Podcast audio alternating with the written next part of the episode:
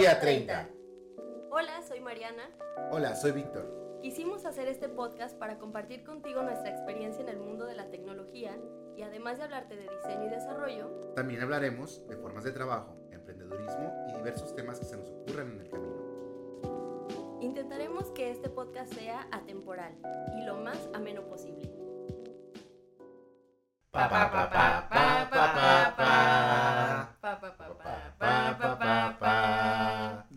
Regresamos. Tercera llamada. Hola Mariana, ¿cómo estás? ¿Qué onda? Bien, Víctor, ¿y tú? Este ruido es intencional, este ruido es intencional. Estás muy emocionadito hoy. Hoy estoy emocionado. ¿Por qué? ¿A qué se debe? Cuéntanos. Tengo a mi cariño. Pues, Cuéntanos de tu cariño. ¿Quién es? Preséntalo a la audiencia. te lo voy a presentar. Con cariño. Eh, aquí tengo a, a un gran amigo, eh, Gusano, Gustavo Robles. Yeah. Gusano Robles. por Gusano Robles para, para ustedes y para todo el mundo. Y pues lo quisimos invitar porque una Es tu cariño. es mi cariño, de modo que no. No Dos, dos porque hoy es, hoy es día, día tecnología y es día 30. Entonces quisimos, quisimos aprovechar esa parte. Y pues nada, sin más preámbulo, pues bienvenido. ¡Eh! Gusano. Gusano, sí. Uh. Pues bienvenido, Gusano. Gracias, Vic. Gracias, Marianita. ¿Cómo estás el día de hoy? ¿A gusto? Bien. Está ves- cómodo el, el Sí, está ¿no? bastante cómodo tu sillón. De hecho, he querido uno de esos para mi oficinita. Pero eso era antes mi oficina. Ahora ya se volvió oficina de dos. Ahora que Tania ya está haciendo sus cafés. Pues ya donde quería poner mi sillón ya se puso su mesita de trabajo. Entonces ya vamos a compartir oficina en casa. Entonces, mm, adiós sillón. Ya. La O tristeza. va a tener que ser un segundo piso para oficina arriba Exactamente. y ponen un tubo en medio, güey, y Ah, se güey. bajan por el tubo güey, Ah, yo Como Busters. bailar. y bailan después. Y abajo, abajo se baila y de arriba nomás se baja. Ok, va. Esa huevo. Me la invítanos a la inauguración. Sas. Oye, Gusano, pues platícanos un poquito sobre tu carrera. La idea es que igual suena un poco repetitivo, pero si es el primer episodio que escuchas, pues la idea es transmitirte a ti podcast escucha, no sé qué dije, pero Podcast transmitir, ajá, transmitirte experiencias de amigos de nosotros conocidos y gente que ustedes quieran eh, también compartirnos que le entrevistemos para temas sobre tecnología, sobre el ambiente en la chamba, igual Oh. también tu experiencia, cómo te preparaste y qué te llevó a estar en donde estás. Eh, pues no sé, ¿desde dónde quieran que empiece? ¿Desde dónde vamos a arrancar? Desde- ¿Qué carrera estudiaste? Eh, qué- bueno, ¿Cómo decidiste qué carrera estudiar? ah, fue una historia chistosa. La verdad es que estudié ingeniería en telemática, salí en 2011.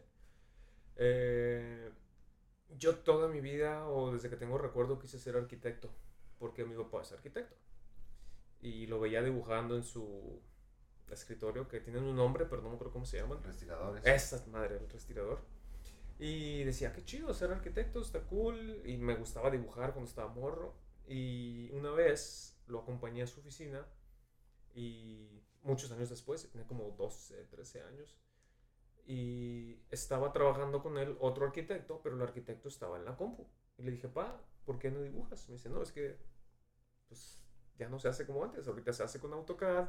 Y yo no le sé, yo soy old school. Entonces este cuate me ayuda y pues hace esa onda, ¿no?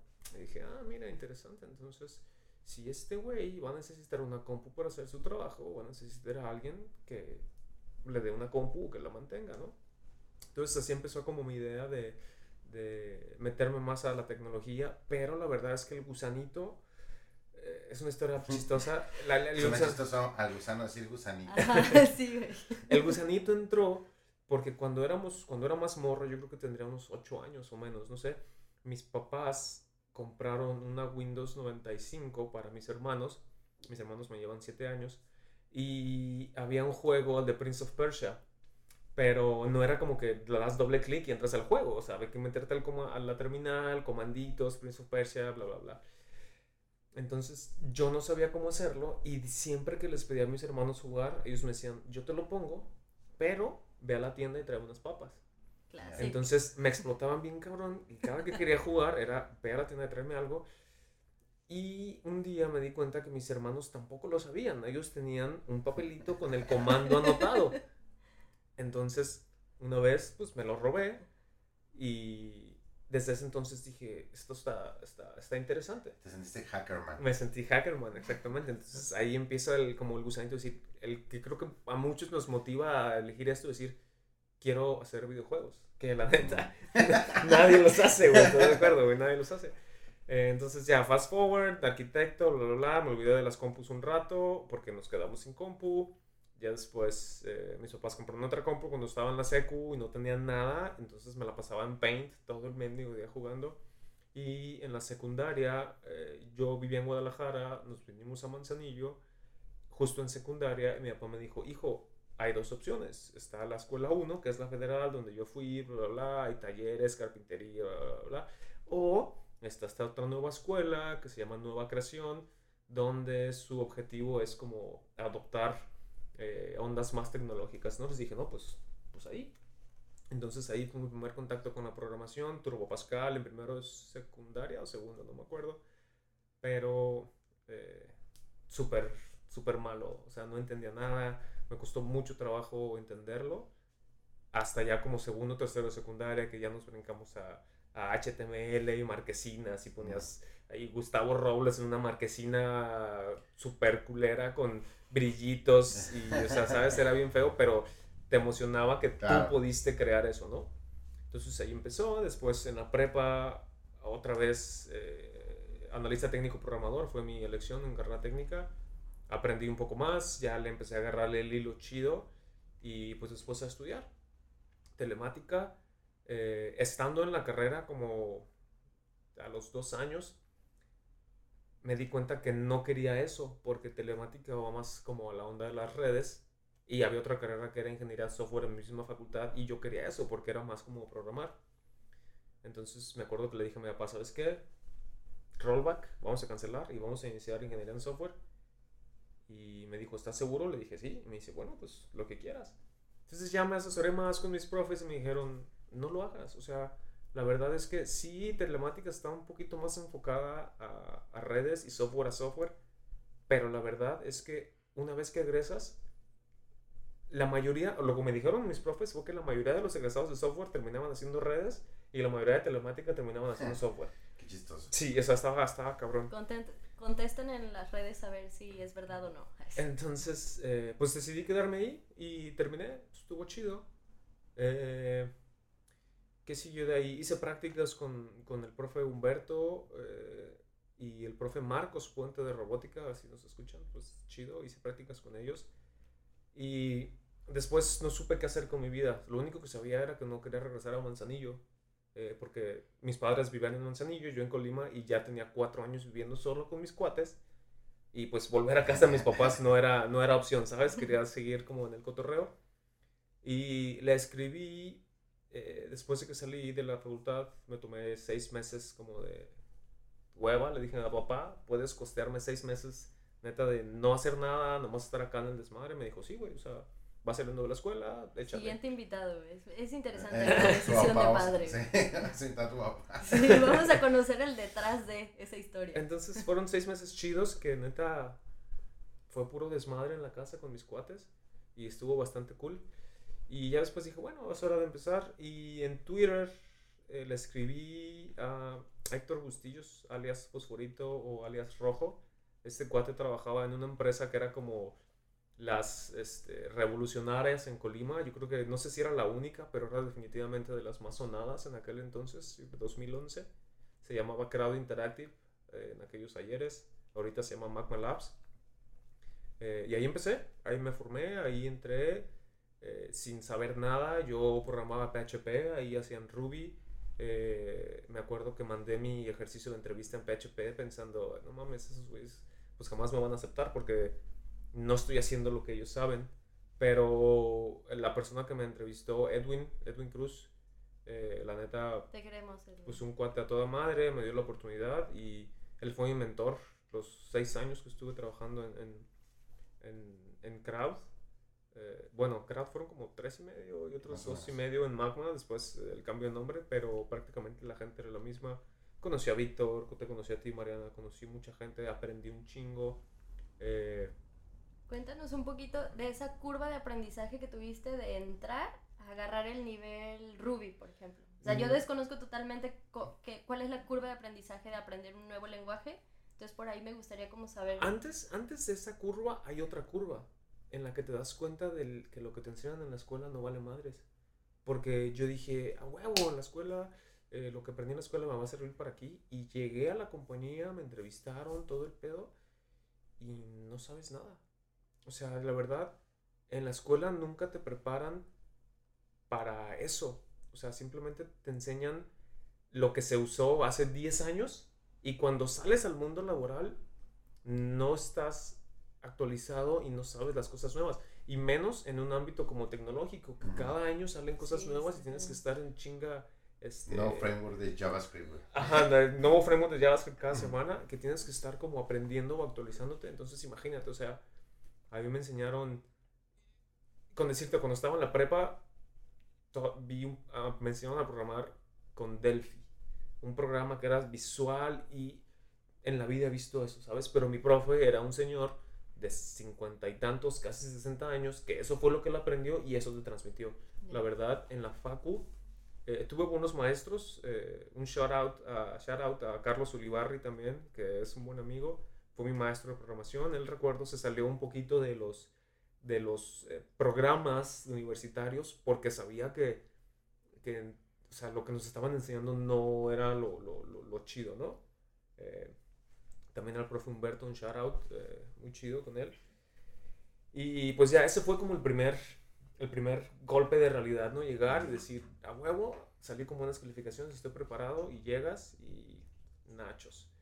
Y me acuerdo el primer día que entré, bueno, el primer día de, mi- de- de chamba, ya después de que entré a Crowd, tenía una semana o menos en la empresa otro cuate que se llama Garay, Jonathan Garay, que también lo conocen. Él venía llegando de Chihuahua y él ya era un, pues un viejo lobo de mar comparado conmigo. Eh, me acuerdo que nos pusieron a programar juntos y para mí fue así, eso agradezco mucho de las cosas que hacía Crowd antes, que era el pair programming. Eso me ayudó mucho como en la curva, ¿sabes? Ponían a un güey experimentado con alguien novato y pues de volada, o sea, le aprendías todo lo que podías aprender. Y eso se me hacía muy chido de, de, de Crowd en, en aquellos entonces. Creo que se ha perdido un poco en general este, esa cultura de, de, de hacer pair, de que eh, atraer nuevo talento y enseñarle, bla, bla, bla. Pero creo que siguen haciendo lo de Magma Hackers, ¿no? En, en Magma y Sí, lo van- tenemos, se llama ahora Bright, eh, Bright Coders. Bright Coders. Y en el programa, haz de cuenta que es como toda esa fase como de training que tuvimos, Ajá. ya hay. Y ya Claro. son pair y, y tienen todo un, como una especie como career path y ejercicios que van cumpliendo y todo el rollo. Y les asignan un proyecto, en muchos casos que es, es real, pero como non-profit. ¿no? Claro, claro. Sí, la neta eso está bien chido. O sea, yo estoy seguro que si una persona, un morro de 18 años sales de la prepa a los 18 y te metes a un, a un bootcamp o algo como Bright Coders de 6 meses, sales ya listo sin necesidad de pasar por 4 años de escuela que sí, a lo mejor te van a enseñar otras cositas, pero eh, la neta un bootcamp es súper chido. En la escuela te enseña que el proyecto, que este cómo administrarte, cómo cosas así, pero pues eh, no es, no es, en No hay como la vida real. ¿no? No hay como, este, entrarle, pues, ahora sí que a los chingadazos, ¿no? Eh, bueno, no sé si se puede decir palabras, pero así soy yo. Me invitaron y decía, bueno. Sí, no ta- Este- Discúlpenos. Eh, y pues así fue, aprendí mucho, conocí mucha gente. Otro de mis buenos mentores también fue Larín. eh, aprendí mucho de Manuel. Creo que muchos de Crowd aprendimos mucho de él. Este, cuando él se fue, la neta sí fue como que.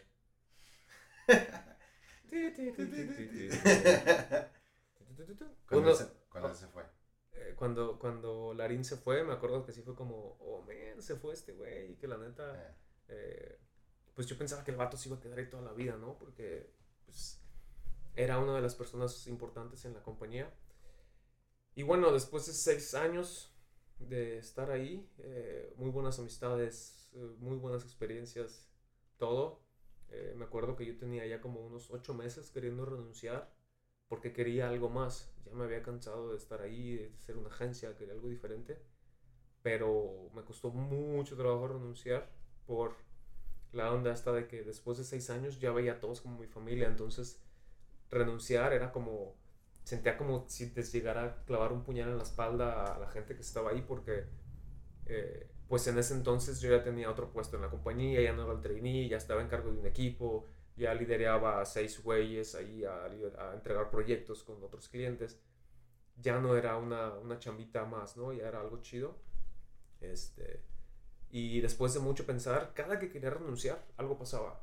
Me movían de proyecto porque el proyecto estaba mal, había que rescatarlo, o teníamos un proyecto chido, o no sé, ¿sabes? Siempre había algo que me frenaba y no me acuerdo con quién platiqué, la verdad, que me dije, que me dijo, Gusano, es que neta nunca es buen momento para renunciar. O sea, en cualquier chamba que tengas, nunca va a ser buen momento para renunciar. Siempre va a haber algo que te va a estorbar o que te va a incomodar o que te va a algo. En esos casos, o sea, también piensa en ti, pues. Sé un poco egoísta y piensa en tu futuro y en lo que vas a hacer, ¿no? Y pues así fue. Eh, conseguí otra chamba, ahora directamente con, con una startup eh, eh, en, San Francisco que se llama CloudUp. Eh, y pues decidí renunciar, sí me agüitó, sí fue un... sí fue, no fue fácil renunciar, les repito, muchos mentores, pero estuvo bien chido que hicimos una fiesta como de, de, despedida, compramos carne asada y hicimos ahí un convivio chido, entonces... Este, un convivio. Estuvo cool y, y, y, la verdad es que aún sigo viendo a muchas personas que conocí ahí y muchos son mis amigos hasta la fecha. Eh, y gracias a esas relaciones, pues la verdad es que la chamba de CloudUp la conseguí gracias a estas relaciones por, por Nachito. Eh, saludos, Igancio. Saludos, saludos tío. Que en España.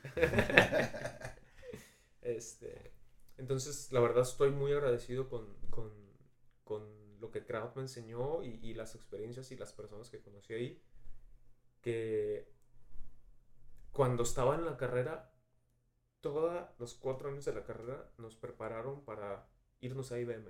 Siempre es que la facultad tiene convenio con IBM, sales y casi casi tienes el puesto de chamba asegurado en IBM. Y mucha gente lo hizo, mucha gente se fue para allá. Pero era una chamba más codines, más, eh, más de oficina, más como que más formal, más de horarios. Y pues para mí, después de seis meses de tomarme medio año sabático, para mí una compañía donde tuvieran un Xbox, un futbolito, que se echaban las chelas, que todo eso era como mind blowing. Entonces eh, era un atractivo muy, muy, muy, este, muy, pues llamativo. Porque pues tienes 22 años y quieres pues chambear, quieres hacer desmadre, quieres todo, entonces estuvo, estuvo cool. Y ya cuando te vas haciendo viejo, vas agarrando experiencia, vas conviviendo, te das cuenta de que el Xbox, el ping pong y el futbolito... No vale más. No, o sea, es un perk super X, pero es un buen gancho para, para gente nueva y el talento, pues. O sea, la neta es que ahorita si me dicen, oye, ¿qué prefieres? ¿Un futbolito o tener más flexibilidad de horario? Digo, no, prefiero eh, mi horario, ¿no? Y ¿Qué es lo que he estado haciendo estos últimos tres años que me salí de la oficina de, de, Magma? Me fui a remotear eh, con esta empresa de San Francisco. Eh, es que sí hay, justo el otro día platicaba con una chica que estaba muy motivada hace meses sobre estudiar un bootcamp en programación. Y de repente yo le di los fundamentos de su primer bloque del bootcamp y de repente sí me cuestionaba como, oye, es que sabes que, o sea, ya en la práctica neta no me visualizo todo el tiempo pegada a la computadora, bla, bla, bla. Me dejé llevar quizá por las cifras que he visto que ganan algunos. Claro. Y repetiré mi frase, ahí hay un punto importante, porque mucha gente ve los beneficios de quienes están ya arriba, ¿no? Y dices, wow, el super salario, la super oficina, pero siendo honestos, cuando llegas a ese grado de tener un nivel eh, ya mucho más alto, con responsabilidad de equipos, de proyectos más grandes, ¿cuántas veces llegas a tener como esa, ese tiempo libre, entre comillas, para disfrutar esa parte del futbolito, del Xbox, bla, bla? Creo que llega un punto también en que como programador dices, ve, tengo que sacar este pedo ahorita y si no es ahorita me voy a mi casa y sigo chambeando y esa creo que es la parte que casi no se ve hasta que te vuelves ya viejo. Sí, yo creo que a todos nos pasó la clásica de que te desvelas hasta las 2 porque no viste un punto y coma, eh, que te llevan pizzas y a la oficina para chambear, o sea, la neta, sí es, es, un, es, una vocación muy bien pagada, pero la neta es que también te tiene que gustar y, y hay otras partes. Hace rato platicábamos de que yo quería ser arquitecto. Antes de querer ser programador, yo también quise ser chef. Mi papá puso un restaurante y me enamoré de la comida, de la cocina. Había un chef ahí que me enseñó sus cosas. Bueno, sus recetas. Este... o sea, el chef es como el tío ese. Ah, es como el tío. y de repente este... gusano con un ratoncito en el hombro, ¿no? El chef me enseñó pues sus, sus, recetas y se me hizo muy chida la cocina y quise estudiar cocina. Es una de mis pasiones, la neta, pero pues volvemos a lo mismo. Era como que sí me gusta, pero sé que es bien perreada, no es una carrera tan retituable. Sí lo es, pero es, es, más difícil llegar a ese punto porque tienes que ser así un chef súper de renombre, tener tu restaurante, o sea, ¿sabes? Cosas así. Eh, entonces dije, Nel, o sea, también me gusta la programada, hay más futuro ahí y vamos por este lado. Y hasta la fecha, la neta, no me arrepiento porque, pues gracias a eso y gracias a esa flexibilidad de horario, gracias a todo eso que me ofrece el poder trabajar con tecnología, cumplí mi otro sueño de tener un restaurante, que fue Todos Santos, ustedes lo conocieron. Eh, experimenté esa parte, lo disfruté mucho, pero ahí es donde confirmo qué bueno que no me fui por este, por, por este lado, ¿sabes? Y, y te, te, repito, después de la vida de oficina pasé a la remoteada donde aprecio muchísimo más el decir, no tengo que llegar a las 9 a la oficina, voy a empezar a chambear a las 11, a las 10 y media después de que me despierto, me doy un bañito, desayuno bien y ya cuando mi cabeza ya está de veras lista para chambear, empiezo a chambear. Y obviamente si empiezas más tarde, pues también le vas a dar hasta más tarde, ¿no? A lo mejor le vas a dar hasta las 7, 8 de la noche o a veces me salía con, con Tania a comer, o venía mi papá, mi mamá, dejaba la chamba a un lado y la aprovechaba, los paseaba, íbamos a comer y regresaba a chambear. Entonces, esa libertad de tener tu tiempo para vivir tu vida y después, o sea, y también chambear, eh, no manches, es mucho más valioso que cualquier Xbox, futbolito, ping pong, cosas así. Lo único que sí extraño bien cabrón de trabajar en casa es como esa convivencia eh, y ese y ese bonding que haces con más gente, sí. conocer gente nueva, eh, seguir. Porque la neta, desde que me salí de Magma, eh, pues creo que mis amistades no han crecido mucho, ¿sabes? O sea, pero es, creo que es normal, creo que mientras vamos envejeciendo nuestro círculo de amistad siempre se va haciendo más, sí. más, sí, más pequeño. También vienen muchas responsabilidades también ya de parte de cada quien. Claro, claro, claro. Ahorita que lo pienso, creo que yo también es como el, el círculo que tuvimos, que nos conocimos en esa empresa y, ahí, ahí y seguimos como constantes. Exacto. A mí me gustaría que les platicaras a la gente que nos está escuchando un poquito sobre la diferencia eh, pros y contras quizá de una empresa de consultoría a un startup? Ay, caray, pues hay varias. Mira, principalmente... Eh... Porque te lo menciono porque he escuchado que hay gente que dice que es como muy tedioso estar en el mismo producto todo el tiempo, pero hay gente que al contrario, o sea, siente como más a gusto trabajar para una Claro, claro, claro, claro. Mira, hay, hay, hay dos principales diferencias. Bueno, yo hay dos diferencias que yo veo. Una, trabajar en una agencia obviamente es más cómodo en el aspecto de que no te tienes que preocupar por impuestos, este, tus, tus, pues tus impuestos, tus impuestos básicamente, ¿no? Eh, la empresa te hace todo, seguro, impuestos, Infonavit, todas esas prestaciones que ya te ofrecen, está chido. Eh, te cambias a remotear y eso se acaba. O sea, sí es bien, es una empresa, es una chamba bien pagada, pero pues tú te haces cargo de, de pagarle a tu contador, de pagar tus impuestos, de tu seguro, porque no tienes seguro y un seguro de gastos médicos es, es un poco más caro. Uh -huh. eh, de, de, de, todo eso que, que, la empresa ya sea por ti, lo tienes que hacer tú. Entonces, eso es como que, eh, bueno, sí gano más, pero yo me encargo de eso. Yo, la verdad, el primer año que empecé a remotear, a mí eso, o sea, ni me pasaba por la cabeza. Te lo pasaste por abajo del triunfo. Sí, sí, sí, yo era como que, ah, sí, a mí en mi feria, bla, bla, y después ya fue como que, no, güey, o sea ¿El SAT te invitó cafecito? O? No, es eso no, nunca, nunca tuve problemas con el SAT. Curiosamente, nunca tuve problemas con el SAT de lo que percibía de mi trabajo, pero sí tuve problemas con el SAT por lo del restaurante, yeah. que eran impuestos de 800 pesos al, al bimestre, o sea, neta no era nada, pero o sea, sí, ahí sí me la hacían más, más de todos, ¿no? O sea, la verdad es que, lastim o sea, malamente el SAT es bien... Es este, listillo, es es listillo, listillo. pero limita mucho al, Al al- al- emprendedor. O sea, neta, sí te. No manches, te da coraje decir, güey, es que a Televisa y a Lola la le condonaron tantos millones de dólares, de pesos en impuestos.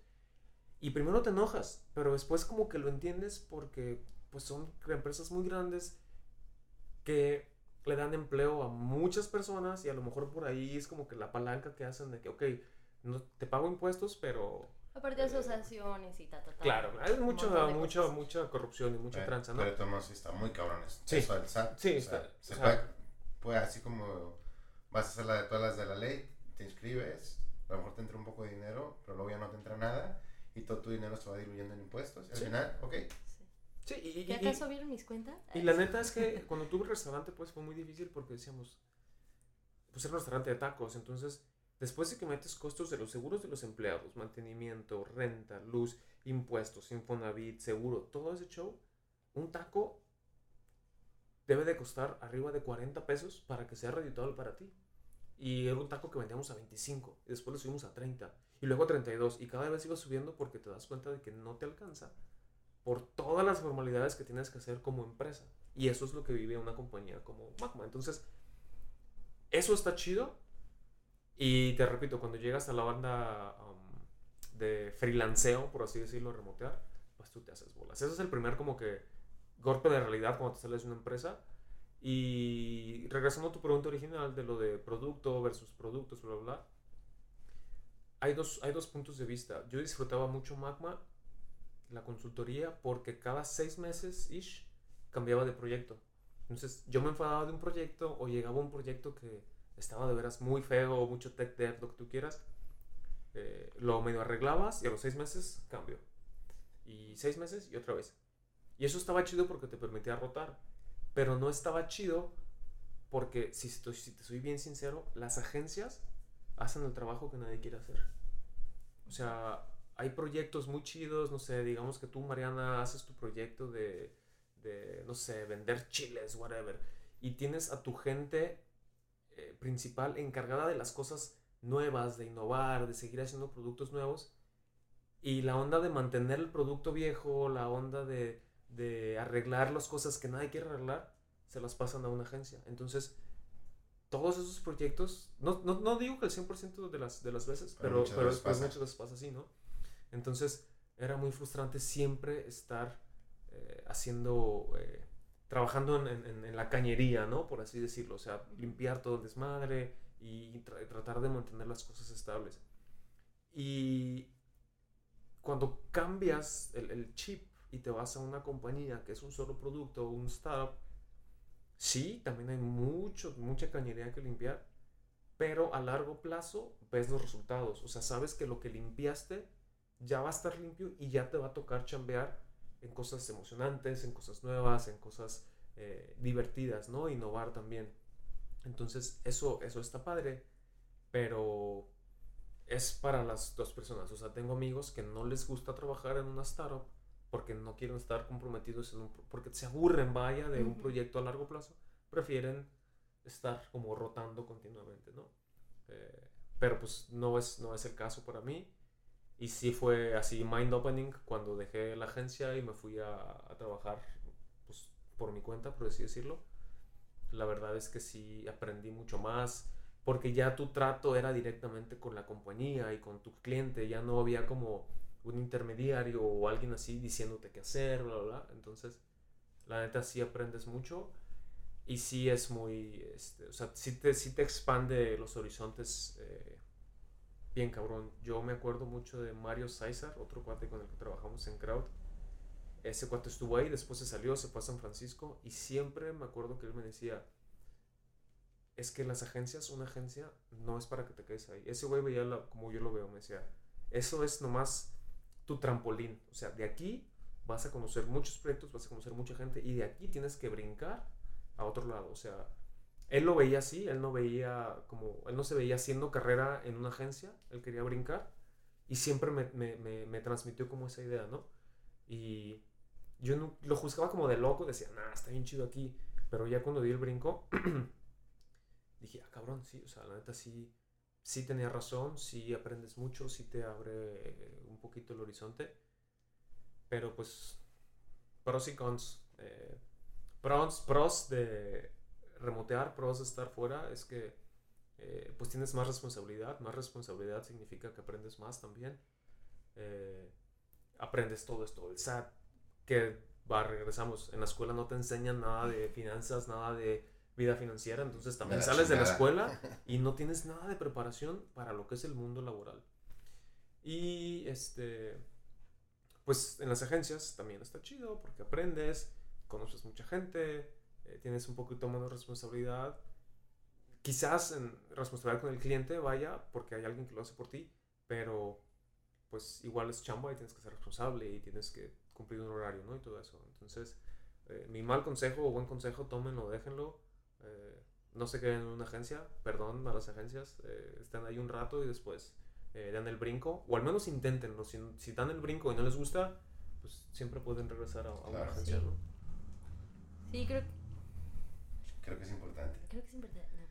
Sí, creo que dejar la puerta abierta también, hacer las cosas bien y probar, creo que no tiene nada de malo, todo el mundo lo hace y también es recomendable. Y bueno, también rescataría recomendarles a quienes apenas están decidiendo qué estudiar, que sí se tomen algún bootcamp, que participen en estos eventos que se hacen, eh, hackatones o cosas así, para que empiecen como a relacionarse en este medio y también vean si es lo que les gusta, porque también... Eh, un salario muy alto es sinónimo de responsabilidades también muy altas, ¿no?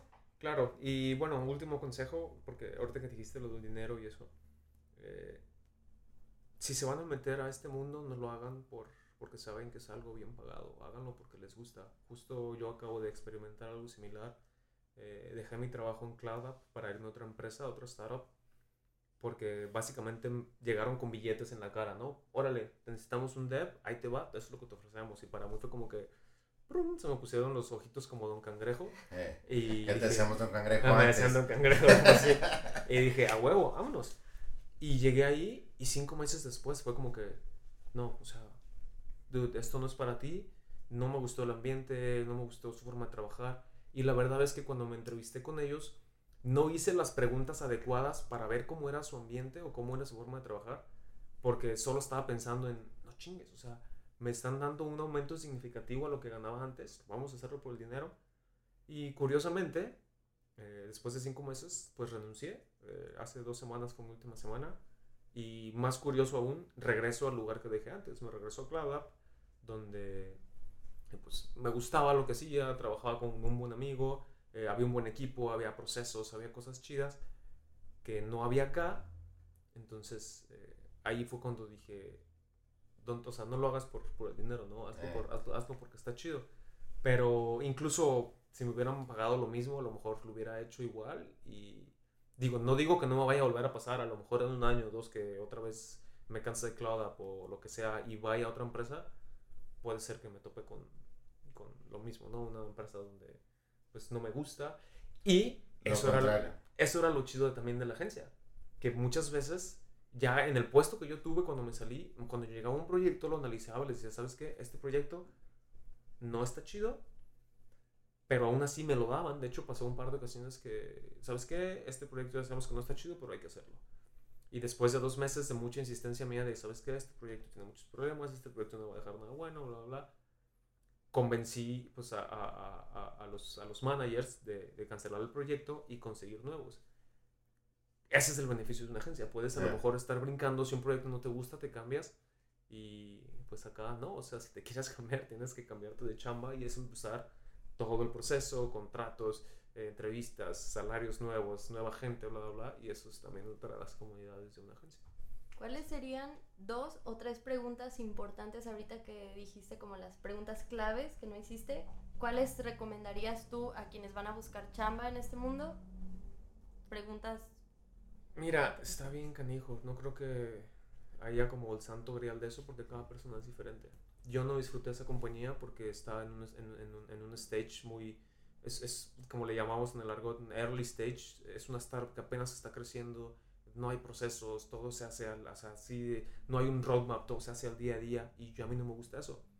Pero hay gente que disfruta eso, que es un buen reto para ellos. Entonces, pues la verdad es que es, es difícil desde mi punto de vista decirte cuáles preguntas hacer.